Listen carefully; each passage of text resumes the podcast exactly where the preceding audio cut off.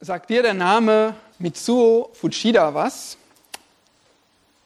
Auch wenn ich ihn vielleicht nicht ganz richtig ausspreche, ein Japaner. Mit 39 Jahren war er Marinekapitän im Zweiten Weltkrieg. Und er leitete den Überfall auf Pearl Harbor 1941. Tödlich, aber brillant. Doch nach, nach diesem ja, nach diesem Krieg zu Hause in Japan, da quälten ihn Erinnerungen an Tod und Leid. Er wollte ein Buch über Frieden schreiben, aber was ihm fehlte, war ein Grundsatz, auf dem Frieden überhaupt erst möglich ist, auf dem Frieden basieren kann. Er suchte lange und er fand schließlich die Lösung in zwei Geschichten von zwei Amerikanern, die, er, die ihm begegneten. Die eine war Peggy Covell eine junge Frau, deren Eltern, die Missionare waren, deren Eltern von Japanern getötet wurden. Sie wusste aber, dass ihre Eltern, die eben als Missionare dienten unter diesem Volk, dass die niemals gewollt hätten, dass sie bitter wird über diesen Mord. Und so entschloss sie sich, stattdessen zu vergeben. Und sie versuchte, ihre Vergebung praktisch werden zu lassen, indem sie Japanern im Gefangenenlager in den USA diente, selbstlos sich für sie gab. Und die zweite Geschichte, das war Jacob DeShazer, ein amerikanischer Bombenschütze. Der musste im Krieg notlanden auf feindlichem Territorium und er wurde dann in ein japanisches Gefangenenlager gebracht. Nun, dort wurde DeShazer grausam behandelt. Aber eines Tages bekam, kam er irgendwie an eine Bibel und nahm sich die Zeit und las die ganze Bibel durch. Und der Herr rettete auch ihn. Er wurde gläubig und er entschloss noch damals im Gefangenenlager, in diesem schweren Leid, dass er, wenn der Herr es ermöglicht, nach Amerika zurückkehrt, sich dort zurüsten lässt, die Bibel studiert und dann aber wieder nach Japan kommt, um dort Missionar zu sein unter den Japanern. Was lernte Mitsuo Fuchida von diesen beiden Personen, die ihrem Feind Liebe erwiesen, die sich entschlossen zu vergeben? Vergebung ist dieser Grundsatz für Frieden, den er gesucht hat. Vergebung ist ein wirklich tragfähiger Grundsatz für Frieden. Liebe, die nämlich Verletzung und Hass überwinden kann. Vergebung. Fuchida wurde auch gläubig und ja, so ist das ermutigend, dass die Vergebung sein Herz bewegt hat und viele andere Menschen auch. Auch wir, wir studieren diesen Grundsatz, der erst Frieden zwischen Menschen möglich macht, Vergebung. Auch wir studieren die Bibel und wir finden Vergebung zum Beispiel im Philemonbrief. Nun, Paulus schrieb diesen Philemonbrief eben an den Philemon, seinen Freund. Und es war ein sehr persönlicher Brief, während Paulus in Gefangenschaft in Rom war und Philemon zu Hause in Kolossä.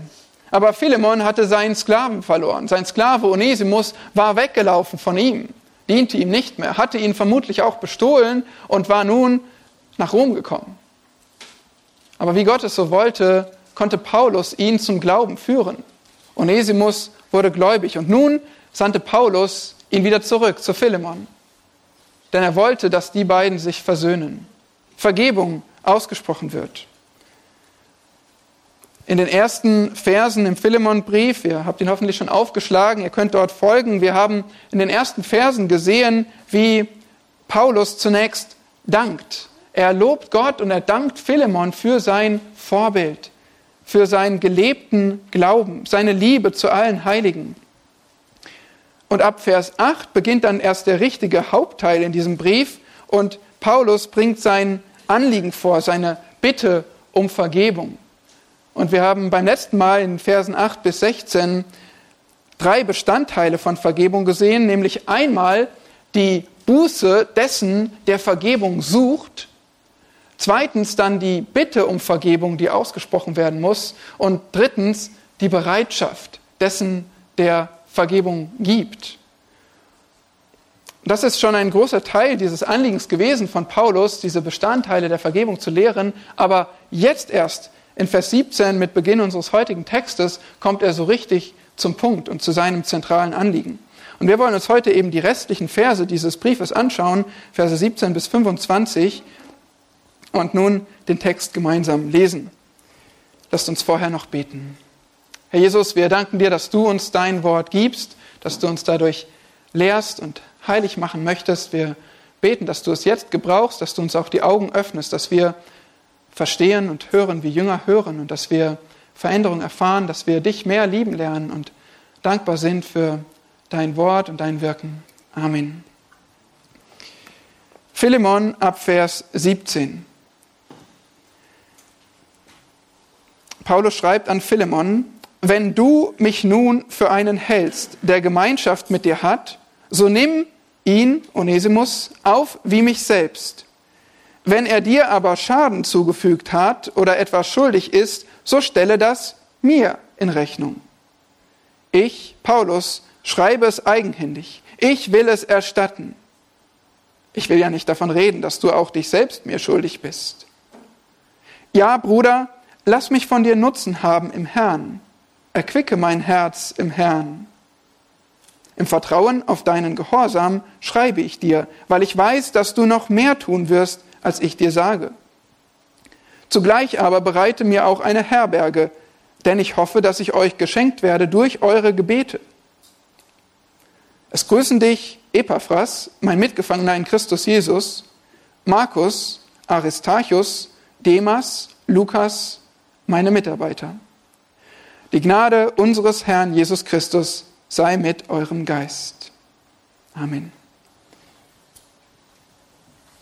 Das ist unser Predigtext für heute, der Abschluss dieses Briefes, den wir gemeinsam studiert haben, Philemon. Und wir sehen hier in den Versen 17 bis 21 zunächst den Höhepunkt dieses, dieser persönlichen Beziehungssprache zwischen Paulus und Philemon. Schaut mal rein.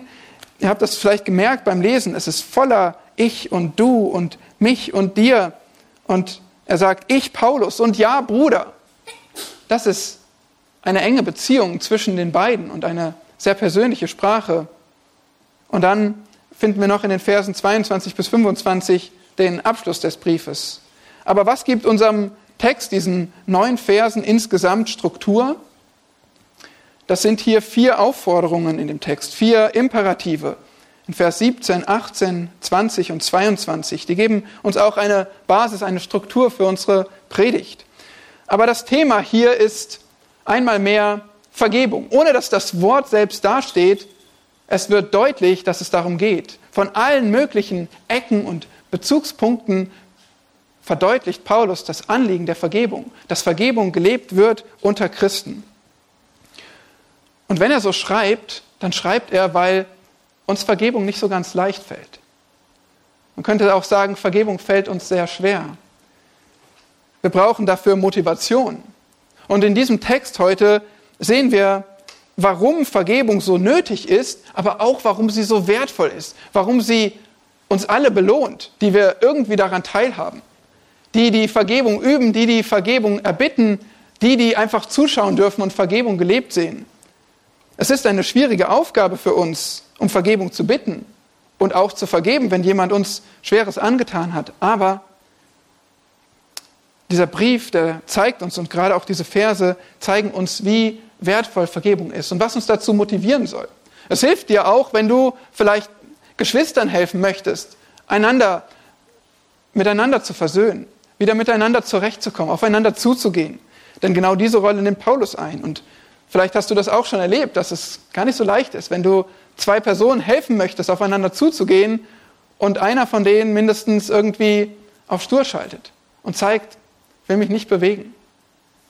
Du kannst nicht den Kopf aufmachen und den Schalter umlegen und dafür sorgen, dass die Person vergibt oder Vergebung sucht.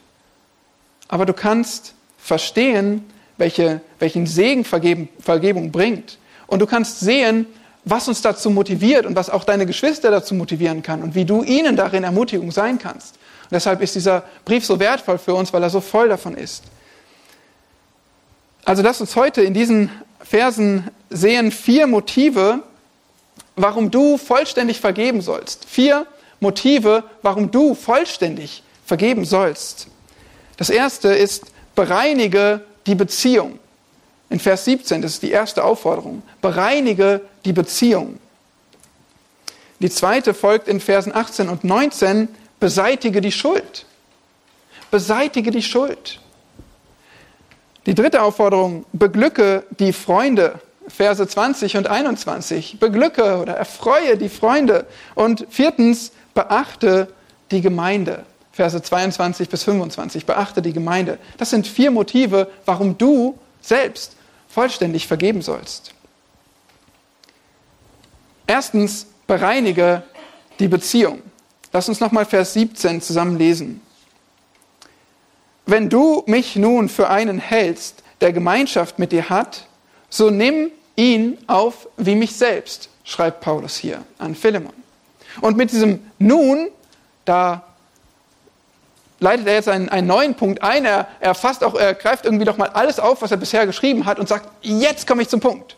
Nun, das ist eigentlich die Bitte, wenn ihr euch an Vers 8, 9 und 10 erinnert, wo er, wo er sagt, jetzt will ich um der Liebe willen eine Bitte aussprechen, kein Befehl. Hier kommt die Bitte.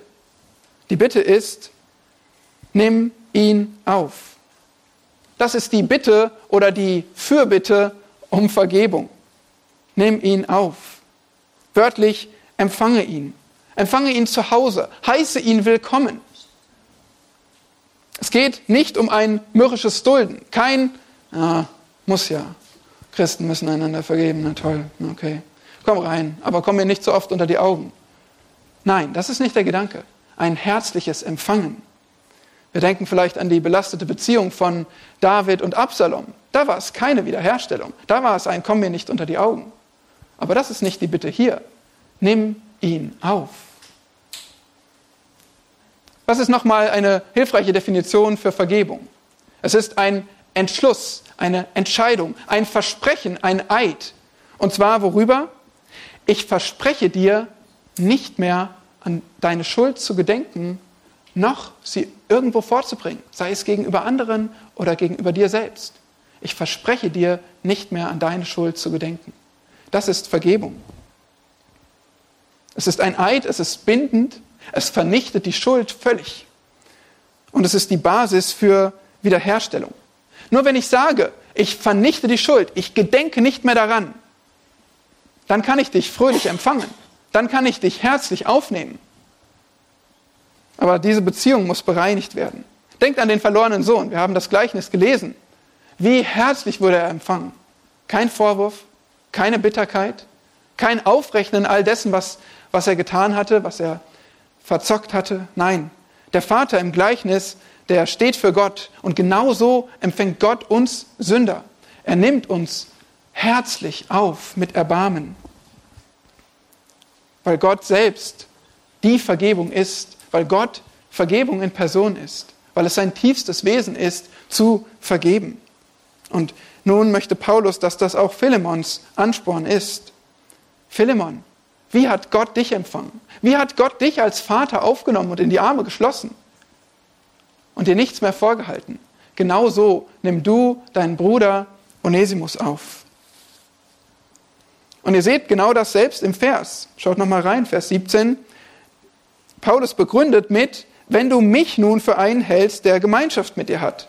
Der Grund ist Gemeinschaft. Ja, natürlich. Was würde Philemon denn sagen? Hat Philemon Gemeinschaft mit Paulus? Sind sie miteinander verbunden? Oh ja. Sie sind Brüder, sie sind Freunde, sie sind Mitarbeiter, nennt Paulus ihn. Sie sind miteinander verbunden. Das wenn du, das können wir auch ruhig mit da du übersetzen. Es ist keine Frage. Nun stell dir vor, nicht Onesimus stünde vor der Tür, sondern Paulus. Onesimus bleibt in Rom und Paulus kommt zu Philemon nach Kolossä. Und Philemon öffnet die Tür und da steht Paulus. Ach, Paulus, du hier, das ist ja eine Überraschung. Was für eine Freude. Ach, komm doch rein. Hey, Sklaven, wascht ihm mal die Füße ab, nehmt mal sein Gepäck, bereitet den Raum vor und hier, hier schlachtet doch das Kalb, macht Essen. Paulus, setz dich, erzähl mir, wie geht es dir, Bruder? Aber nicht Paulus kam, sondern Onesimus, der Sklave, der davongelaufen war und ihn bestohlen hatte. Wie würde er Onesimus natürlicherweise empfangen? Was? Du hier? Nach all dem wagst du mir unter die Augen zu treten? Ich meine, wir wissen nicht, wie Philemon gedacht hat. Wir wissen nur, es war eine schwerwiegende Sünde vorgefallen und es war sicherlich nicht leicht, Vergebung zu üben. Aber Paulus sagt, Onesimus wird vor deiner Tür stehen, aber nimm ihn auf, als wäre ich es. Wir haben Gemeinschaft miteinander mit Glauben. Wir sind Geschwister im Herrn. Es ist egal, ob ich da stehe oder Onesimus. Nimm ihn auf.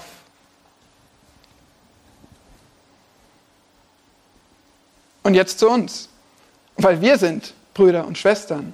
Als Familie Gottes, als Gemeinde sind wir miteinander verbunden. Wir halten uns für welche, die Gemeinschaft miteinander haben, oder? Weil Christus uns verbunden hat. Nun, wie nehmen wir einander auf? Wie gehen wir miteinander um, wenn wir gegeneinander gesündigt haben?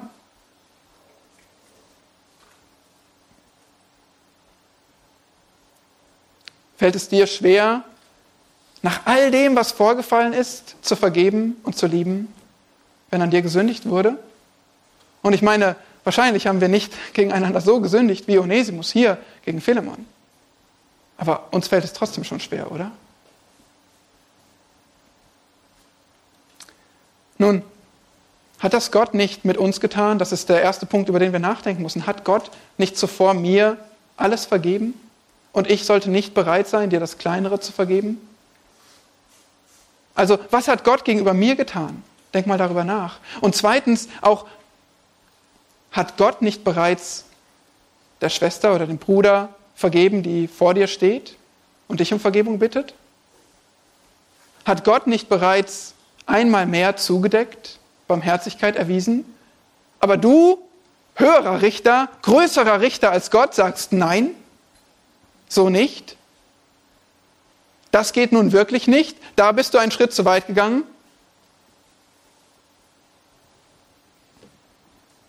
Wir müssen einander als Brüder und Schwestern sehen, als Teile unserer Familie. Christus hat uns verbunden mit seinem Blut. Wer sind wir, dass wir, dass wir uns voneinander trennen?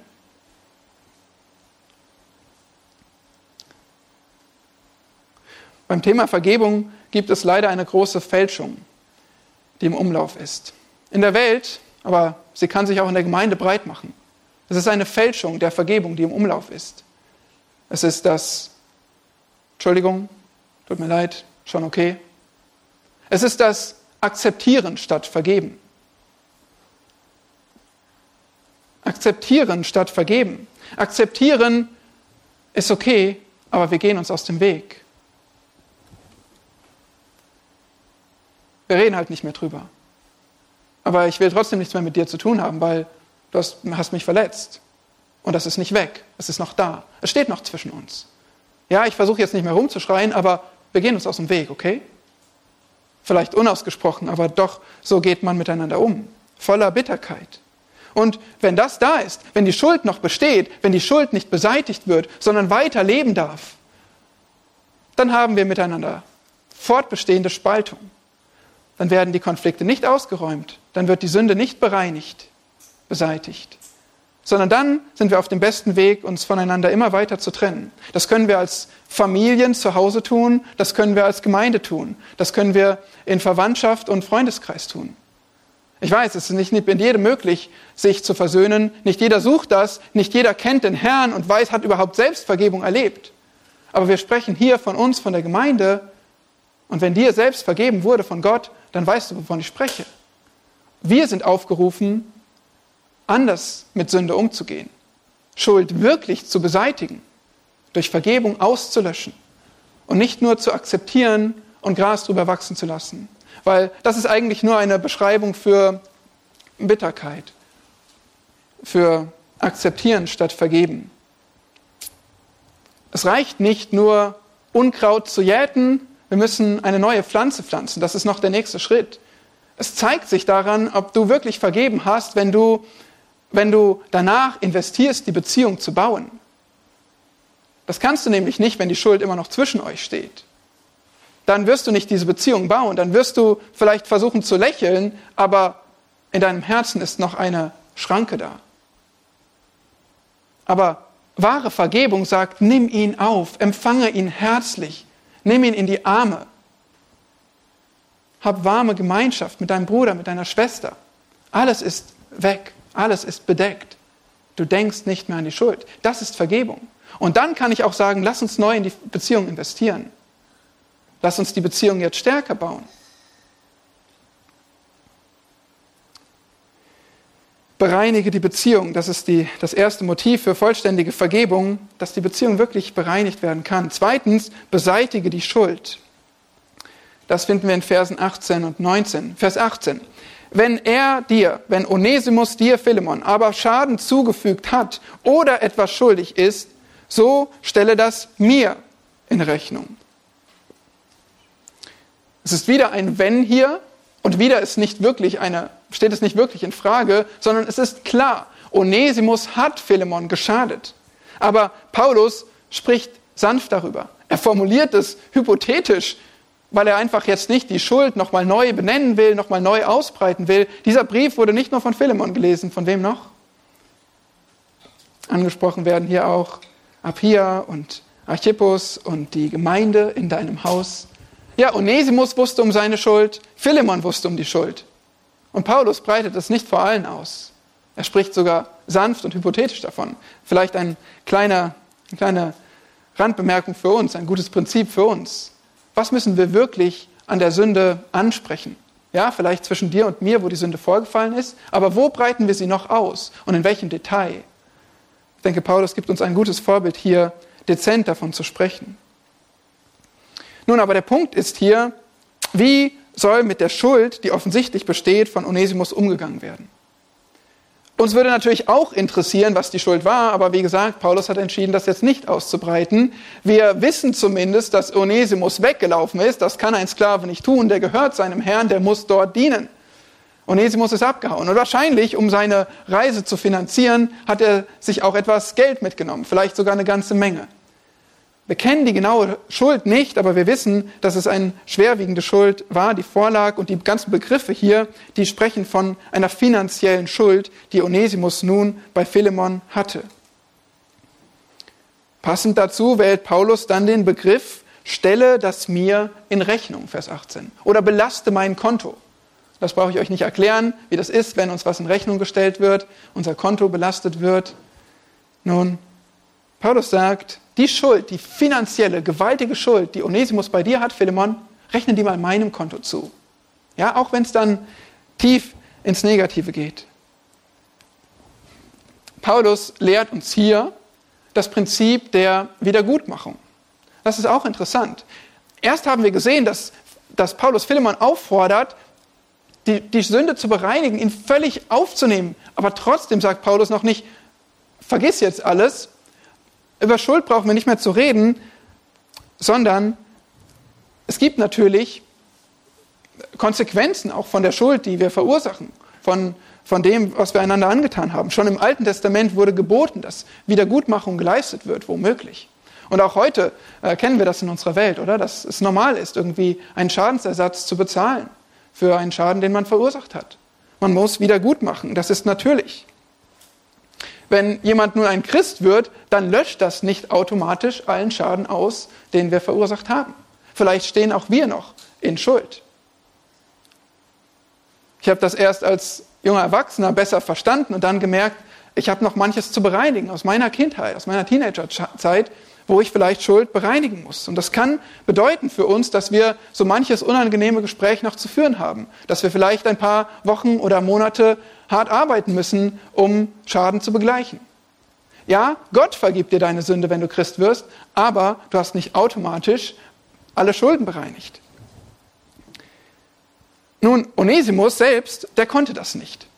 Er hatte eine riesige, eine gewaltige finanzielle Schuld bei seinem Herrn Philemon, dem er gehörte, und er war eh verpflichtet zur Arbeit. Er konnte nichts wieder gut machen, er konnte nichts bezahlen.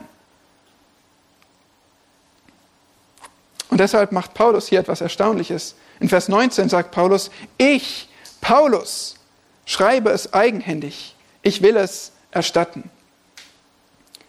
Paulus betont es so sehr, ich selbst Paulus. Und er nimmt die Feder hier zur Hand, trotz aller Krankheiten, Augenleiden, trotz der Fesseln oder Ketten an seinem Arm vielleicht. Er schreibt. Und er schreibt eigenhändig, unterschreibt, leistet hier eigenhändig eine Unterschrift unter diese gigantische Rechnung von Onesimus und sagt, ich bezahle. Rechne das mir zu. Auf mein Konto gehört es. Es war ihm ernst. Du fragst, wie konnte Paulus das eigentlich bezahlen? Gute Frage. War zwar in Gefangenschaft, aber er hatte viele Menschen, die ihn liebten. Die Philippa hatten gerade eine große Gabe zu ihm geschickt. Vielleicht hat ihm das geholfen. Mindestens hatte Paulus größeres Gottvertrauen als ich und viele von uns. Und so hat er sicherlich auch dem Herrn vertrauen können oder einen Weg gefunden, wie er das hätte bezahlen können. Er lehrt hier den Punkt, es muss wieder gut gemacht werden. Es ist nicht einfach so weg, diese Schuld. Und dennoch hat er noch nicht ausgeredet. Vers 19 geht es weiter. Ich will ja nicht davon reden. Ein rhetorisches Mittel, Paralypse genannt. Vielleicht kennst du das Wort nicht, aber du verwendest das auch, bin ich mir ziemlich sicher. Vielleicht du als Mama oder Papa, du sagst zu deinem Kind, ich muss dich ja nicht daran erinnern, dass du dein Zimmer erst aufräumen musst, bevor du nach draußen darfst. Naja, ich muss dich nicht daran erinnern, aber ich tue es trotzdem, nur damit, äh, damit wir uns ganz, ganz sicher sind, damit du es weißt. Ne? Wir verleihen dem nochmal einen Nachdruck. Und Paulus macht das Gleiche hier. Er sagt, ich, ich will ja nicht davon reden, aber ich rede trotzdem davon. Philemon, du stehst bei mir in Schuld. Weißt du noch? Vermutlich spielt er hier auf Philemons Bekehrung an, nämlich als Paulus in Ephesus auf der dritten Missionsreise gedient hat, vermutlich begegnete er dort dem Philemon und Philemon wurde gläubig. Paulus führte ihn zum Herrn. Und nun sagt Paulus, hier ist diese riesige erste Rechnung mit Onesimus großer Schuld und ich sage, auf mein Konto. Aber jetzt machen wir hier mal noch eine zweite große Rechnung auf. Philemon, das ist deine Schuld gegenüber mir. Onesimus hat einen materiellen, gewaltigen Schaden verursacht für dich. Du musstest da einen anderen, jemand anderen vielleicht einstellen und, ähm, und bezahlen für ihn und alles, was er dir gestohlen hat. Hier ein riesiger materieller Schaden. Aber Philemon, du hast hier eine riesige immaterielle Schuld, deine Seele. Du wurdest gerettet. Der Herr hat dich gezogen und er hat mich gebraucht, dir zu dienen. Nun, Paulus lobt sich hier nicht selbst, aber er, er lehrt ein Prinzip. Er sagt, Philemon, wir alle haben Schuld. Wir alle sind einander schuldig. Wie ist das zum Beispiel bei dir? Gibt es nicht Menschen, die sich in dich investiert haben, die dich geliebt haben in deinem Leben, die dir gedient haben? Mindestens auf deinem Weg zum Herrn gibt es nicht Menschen, die viel für dich gebetet haben, die dir das Evangelium gebracht haben? Stehen wir nicht alle in Schuld sozusagen? Und das ist Paulus Punkt hier. Ich habe mich gefragt, irgendwie öfter mal beim Lesen, ist das nicht irgendwie unehrlich, Paulus? Du sagst einerseits großherzig, ich will es begleichen, ich bezahle alles, und dann sagst du im nächsten Satz, aber eigentlich muss ich gar nicht, weil du schuldest es ja mir. Was denkst du? Es ist gut, Fragen zu stellen an den Text und ja, irgendwie zu suchen. Nun, Paulus sagt, und er unterschreibt hier, er wird bezahlen. Philemon könnte, könnte sagen, hier, ich habe es schwarz auf weiß, oder welche Farbe auch immer es war, aber Philemon, äh, Paulus muss die Schuld bezahlen. Ich fordere sie ein. Und Paulus hätte sich nicht dagegen wehren können. Er hat unterschrieben. Insofern war es schon ehrlich, aber Paulus möchte eben noch mehr. Er möchte nicht nur das Prinzip der Wiedergutmachung lehren, sondern er möchte auch deutlich machen, was ist eigentlich Schuld zwischen uns Christen? Wie gehen wir eigentlich damit um? Und hier geht es um jemanden, der nicht bezahlen kann. Hier geht es um einen Sklaven, der nichts bezahlen kann. Wie, wie gehst du damit um als Christ, wenn er dein Bruder ist? Lest Matthäus 18, dieses Gleichnis, was uns sehr deutlich vor Augen führt, wie wir, wenn wir riesige Schuld vergeben bekommen haben, wie hartherzig es ist, dieses kleine bisschen einzufordern von unseren Brüdern und Schwestern. Nun, es gibt zwar die Pflicht, Schadensersatz zu leisten, aber es gibt nicht die Pflicht, Schadensersatz einzufordern. Okay? Es gibt die Pflicht, Schadensersatz zu leisten, wenn du etwas schuldig bist, aber nicht die Pflicht, es einzufordern, wenn jemand es dir schuldig ist. Auch für mich gab es nicht alles zu bezahlen, was ich irgendwie als Kind und als Teenager mir habe zu Schulden kommen lassen. Es gibt sehr viel Gnade und Barmherzigkeit. Wir können uns nicht darauf verlassen, aber das kennzeichnet auch unsere Beziehung als Christen. Und lasst mich hier klar sein. Auf der einen Seite, wenn, wenn es äh, finanzielle Schulden gibt, wenn Schaden verursacht wurde, nur weil ihr Christen seid, bedeutet es nicht, dass es alles belanglos ist und weggewischt ist. Nein, es ist nicht falsch. Ähm, äh, du musst nicht als Christ auf sämtliche Forderungen verzichten, die du hast. Aber der Punkt ist, es gibt ein höheres Prinzip als das der Wiedergutmachung. Du musst nicht, aber du kannst auf Forderungen verzichten. Du kannst Gnade üben, die auch dir gegenüber geübt wurde. Niemand kann das von dir fordern. Gnade kann man nicht fordern. Aber wenn du selbst unendliche Gnade Gottes erlebt hast in deiner Rettung, könntest du dann nicht auch großzügig jemand anderem seine Schuld erlassen? Oder beharrst du dann auf dein Recht? Ist es nicht etwas Tolles auszukosten, wenn jemand gegenüber mir gesündigt hat und ganz klar ist, ich bin im Recht, hier ist die Rechnung? Vielleicht denken wir manchmal wirklich so oder verhalten uns so. Jemand schrieb, Zitat, noch niemals ist jemand ein Verlierer gewesen, der um des Herrn willen auf eine Forderung verzichtet hat. Zitat Ende. Und wir wollen uns immer wieder an unsere Berufung erinnern, Gnadengemeinde.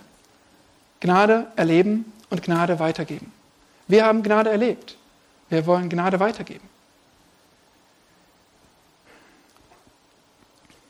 An dieser Stelle wollen wir nicht nur über Menschen sprechen, zwischenmenschliche Schuld, haben wir jetzt eine Menge drüber geredet, sind in die Tiefe gegangen, aber lass uns über Christus sprechen an dieser Stelle. Weil auch Christus hat hier ein paar Worte geschrieben, so könnten wir sagen. Christus spricht mit Gott, dem Vater, und er schreibt ihm über dich.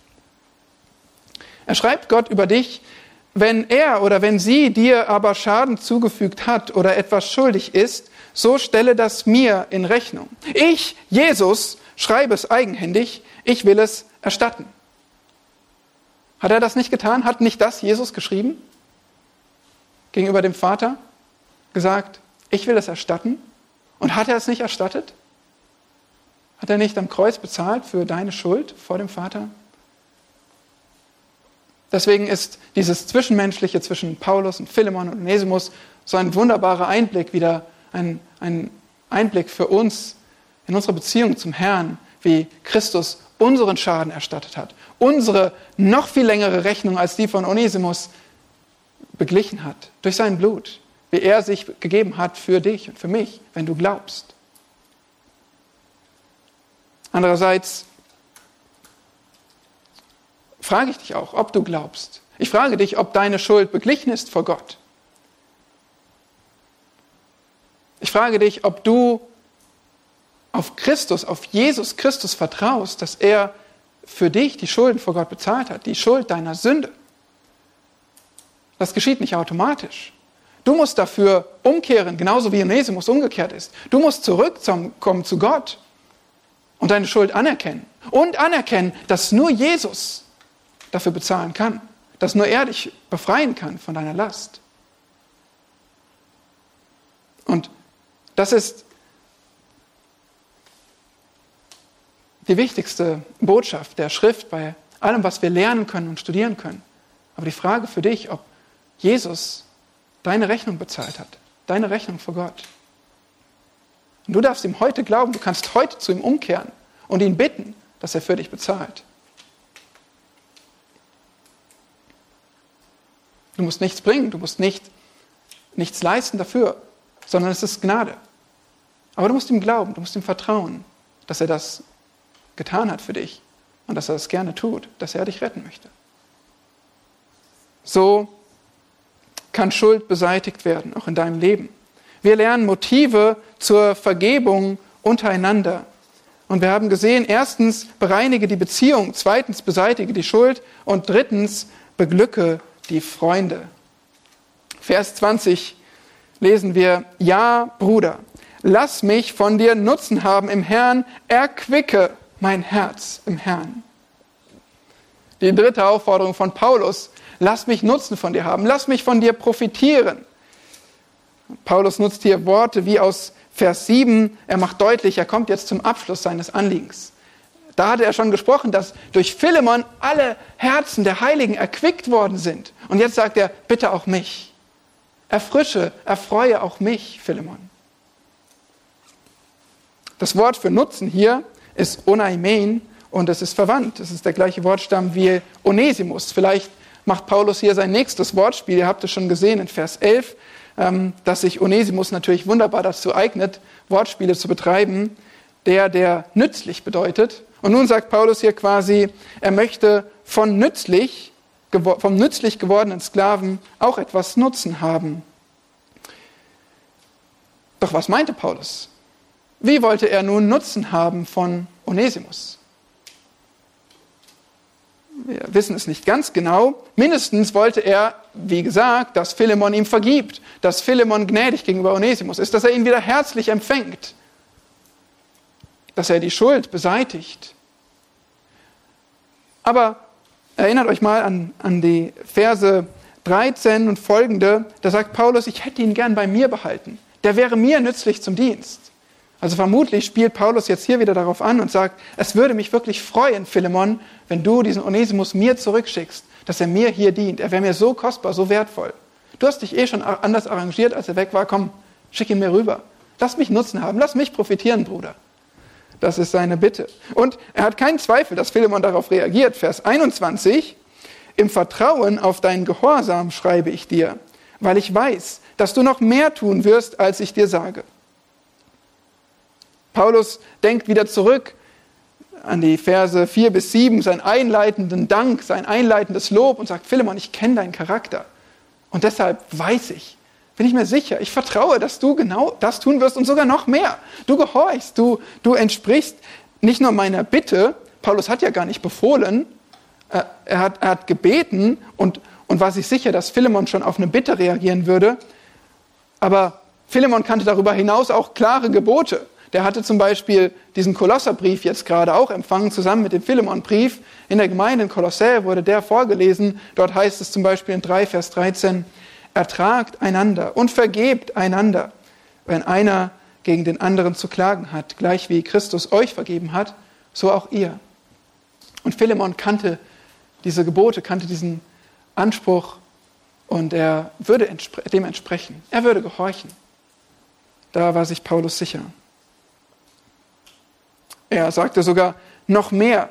Du, kannst, du, wirst, du wirst noch mehr tun, als ich dir sage. Also ich spreche zwar davon, begleiche bitte den Schaden, die Schuld, nimm ihn auf, aber zwischen den Zeilen weißt du, was ich mir noch wünsche. Schick ihn zu mir. Lass ihn mir dienen, mich unterstützen. Du wirst noch mehr tun. Philemon, wahrscheinlich wirst du, fallen dir noch mehr Dinge ein. Vielleicht gibt es noch ein paar andere Beziehungen, die du bereinigen möchtest, wo du großzügig vergibst. Vielleicht wirst du noch in deiner ganzen Gemeinde ein Vorbild darin sein können, Vergebung herbeizuführen. Du wirst noch mehr tun, als ich dir sage, ich bin sicher weil ich kenne dich. Ich weiß, dass du deinen Glauben lebst. Und jetzt versetzt euch nochmal in Philemons Lage hinein und denkt drüber nach, was ihr da alles gelesen habt. Ihr habt den Brief vor euch.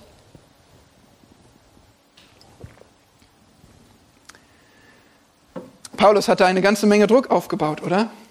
Was könnte Philemon noch anders tun, als der Bitte zu entsprechen? Ich meine, es entsprach Gottes Gnade gegenüber ihm, dass er vergeben würde. Es entsprach seinem eigenen Charakter, hatte Paulus deutlich gemacht. Es entsprach Paulus demütiger Bitte. Es entsprach Onesimus ernsthafter Umkehr. Es entsprach Paulus Bedürfnis um Hilfe. Es entsprach seiner eigenen Schuld gegenüber Paulus. Es entsprach seinem Wunsch, seinen Bruder Paulus zu erfreuen. Philemon hatte eine Menge Druck ohne dass Paulus ihn zwingt. Paulus lässt ihm die Freiheit zu entscheiden, aber er macht auch deutlich, Philemon, du hast eigentlich keine andere Wahl. Du bist Christ, du bist Kind Gottes. Du hast keine andere Wahl. Und ich denke, das ist auch, was wir hier mitnehmen sollen. Es gibt keinen Zwang zur Vergebung, aber es gibt trotzdem eine Verantwortung zur Vergebung für uns alle. Wir müssen Beziehungen bereinigen. Wir haben keine andere Wahl. Es ist der Weg des Herrn und ja, an diesem Punkt ist es für dich nicht schwierig, Gottes Willen für dein Leben zu finden. Was ist Gottes Wille für dein Leben? dass du Christus nachfolgst, dass du auslebst, was Christus getan hast, dass du vergibst, wie Christus vergeben hat, dass du liebst, wie Christus liebt. Das ist Gottes Wille für dein Leben. Lieber Christ, du hast keine andere Wahl. Du musst Beziehungen bereinigen. Du musst Schuld beseitigen. Das ist der Kern unseres Glaubens. Und es wird zeigen, wie sehr wir das Evangelium selbst verstehen, wie sehr wir das Evangelium selbst ernst nehmen. Das wird sich zeigen an dem, wie wir mit Schuld, mit Vergebung umgehen. Warum sollen wir vergeben? Erstens Beziehung bereinigen, zweitens Schuld beseitigen, drittens Freunde wie hier den Paulus beglücken und viertens beachte die ganze Gemeinde. Es betrifft alle. Beachte die Gemeinde. Vers 22. Zugleich aber bereite mir auch eine Herberge, denn ich hoffe, dass ich euch geschenkt werde durch eure Gebete. Dies nun ist die letzte Aufforderung des Briefs. Paulus bittet um eine Herberge oder vielleicht besser um ein Gästezimmer. Philemon hatte ja bekanntlich ein großes Haus. Die ganze Gemeinde konnte sich dort versammeln. Es war sicherlich nicht schwierig, ein Zimmer vorzubereiten, in dem Paulus unterkommen konnte. Aber wo war Paulus jetzt nochmal? Er saß im Gefängnis. Er war in Rom. Und trotzdem sagt er, bereite mir schon mal ein Zimmer vor.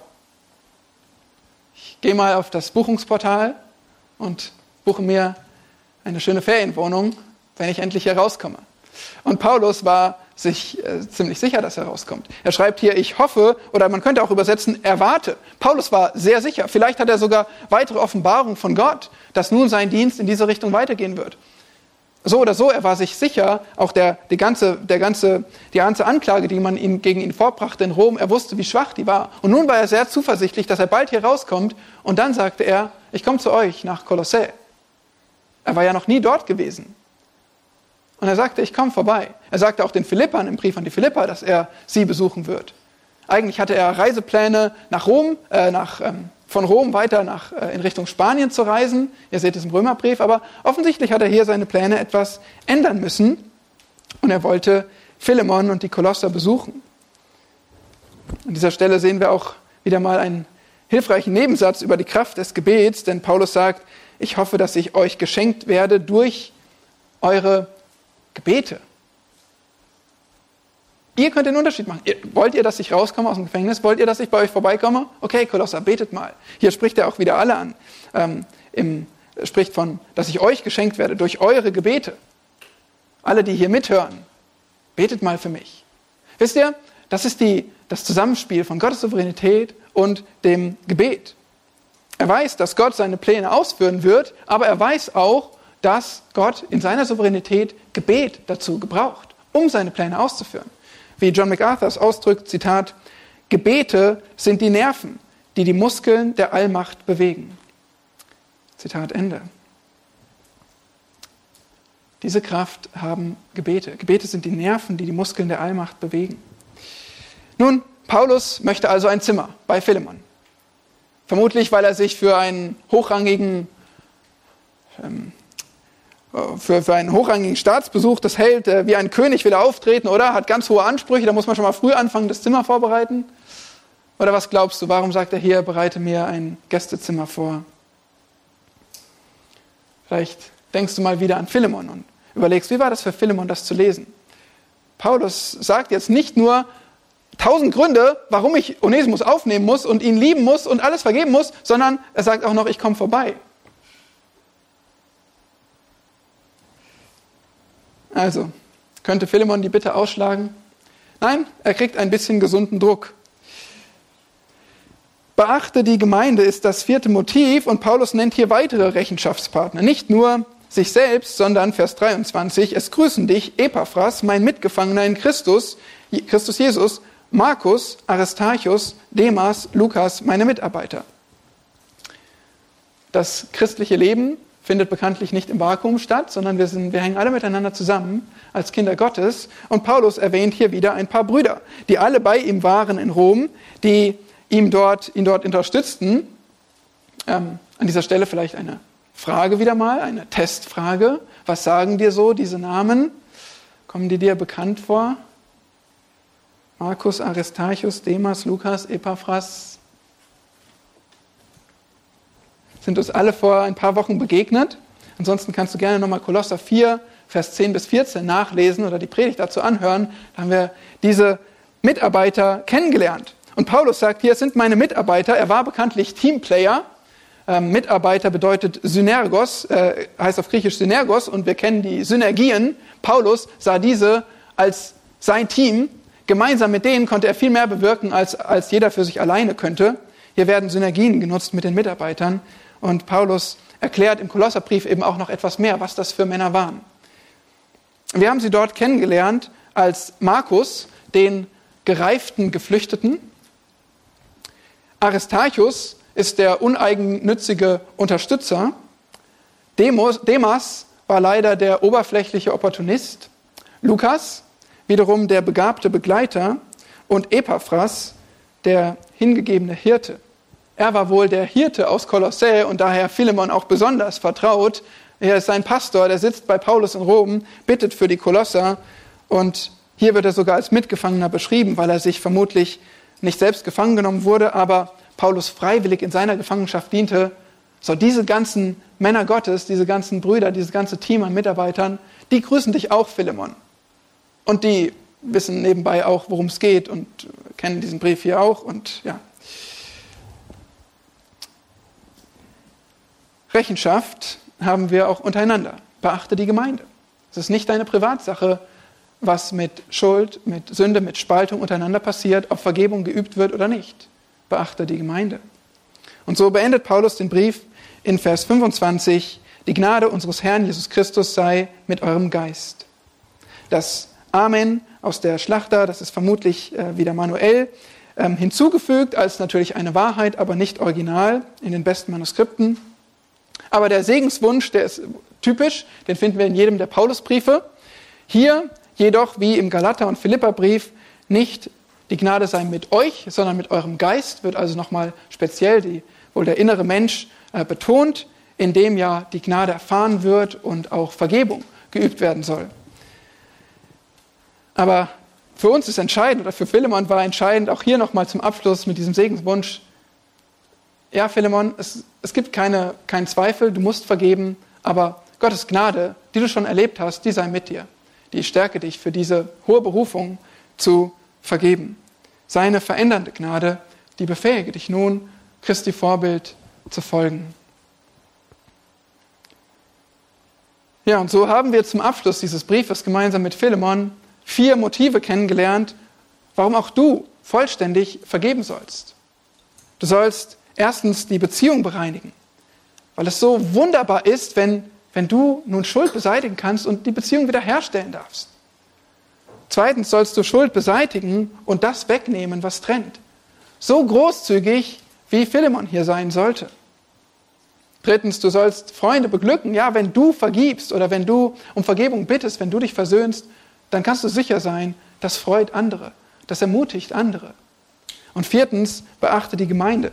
Du hast eine Verantwortung als Teil der Gemeinde Christi, Du kannst nicht nur für dich allein entscheiden, aus dem Weg zu gehen, irgendwas zu ignorieren oder hartherzig festzuhalten an Sünde. Nein, du wirst dadurch automatisch auch die Gemeinde beeinflussen. Und die Spaltung, die du duldest zu einem anderen Menschen, die wird auch in der Gemeinde bestehen, im Leib Christi.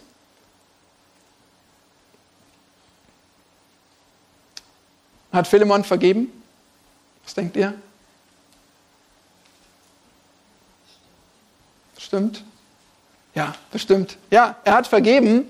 Er hat vergeben. Erstens, weil der Brief das zeigt. Wir sehen seinen Charakter. Zweitens, weil in der Kirchengeschichte gibt es so manches Zeugnis, was darauf hindeutet, dass es wirklich Versöhnung stattgefunden hat, auch wenn wir da nicht so ganz ähm, sicher sein können. Aber ich denke, das stärkste Argument ist, dass Philemon Teil deiner Bibel ist. Philemon ist Teil des Wortes Gottes. Dieser Brief ist Teil des Wortes Gottes. Ähm, Philemon hat dafür den Brief freigegeben, dass er Verbreitung finden konnte, dass auch andere lesen konnten, dass auch andere herausgefordert und ermutigt werden konnten, über Vergebung belehrt werden durften. Und die Gemeinde hat ihn akzeptiert und hat gesagt, das ist Gottes Wort, das gehört dazu, zum Kanon, zum Neuen Testament, weil hier wirklich auch Vergebung ausgelebt wurde und das, was Paulus geschrieben hat, zum Beispiel über Philemon, sich bewahrheitet hat, auch an seinem Umgang mit Onesimus. So ist also Philemon mit umgegangen mit diesem Brief. Aber wie gehst du damit um? Wie reagierst du auf Philemon? Wie reagierst du auf die Wahrheiten, die du gelernt hast über Vergebung, über nicht nur Vergebung, sondern so viel, was damit reinspielt, über unsere Gemeinde, unsere Beziehungen, unsere Verbindung. Wie reagierst du? Ich ermutige dich, dass du immer wieder reinschaust. Ich habe so viel gelernt und ich glaube, es ist ganz praktisch, wenn du dir schwer tust, zu vergeben, wenn du dir schwer tust, Vergebung zu suchen, zu erbitten, wenn du dir schwer tust, andere zusammenzuführen, dass sie sich doch versöhnen. Dieser Brief gibt so viele hilfreiche Argumente, so viele hilfreiche Perspektiven auf Konflikte, auf Spaltung. Und so eine große Motivation, dass wir das nicht zulassen, sondern dass wir miteinander immer wieder Versöhnung anstreben als Gemeinde Gottes. So denk auch an Mitsuo Fuchida, der in Vergebung den Schlüssel für echten Frieden fand. Denk an ihn, er, er hatte, hat für sich dann einen Lebensvers übernommen aus Lukas 23, 34, wo Jesus betet, Vater, vergib ihnen, denn sie wissen nicht, was sie tun. Ja, das ist ein, ein guter Punkt für eine gute Haltung, gerade für Menschen, die im Krieg waren, Krieg, unter dem Krieg gelitten haben. Es ist eine wichtige Haltung. Wir können nicht mit jedem alles bereinigen. Nicht jeder wird wie Onesimus gläubig und wieder zu uns zurückkommen. Wir brauchen diese Haltung, dass wir nicht bitter sind über Schuld, sondern dass wir eine vergebende Haltung haben. Aber um wirklich Vergebung auszuleben zwischeneinander, dass eine Transaktion geschieht, wie wir sagen, dass wirklich Vergebung erbeten und ausgesprochen wird, Dazu müssen sich Menschen begegnen. Dazu müssen sie wirklich Buße tun und darum bitten. Und dafür müssen sie die Bereitschaft haben, das auszusprechen. Mögen wir solche Menschen sein, die Vergebung leben, gleich und gerne und ganz und großzügig zu Gottes Ehre. Amen. Großer Gott, wir staunen über dein wunderbares Wort, seine Vielfalt und seine Tiefe ja, es ruft uns zur Verantwortung und wir danken dir, dass es uns nur zur Verantwortung ruft, nachdem du uns bereits diese Vergebung erwiesen hast. Wir preisen dich für deine Liebe zu uns und wir beten, dass wir diese auch zueinander leben, dass wir einander darin anspornen können, dass wir Menschen zusammenführen können und dass wir vor allem auch selbst Buße tun, schnell und ernsthaft über unsere Sünde, dass wir Schuld ausräumen, dass wir einander warmherzig empfangen und gerne vergeben. Amen.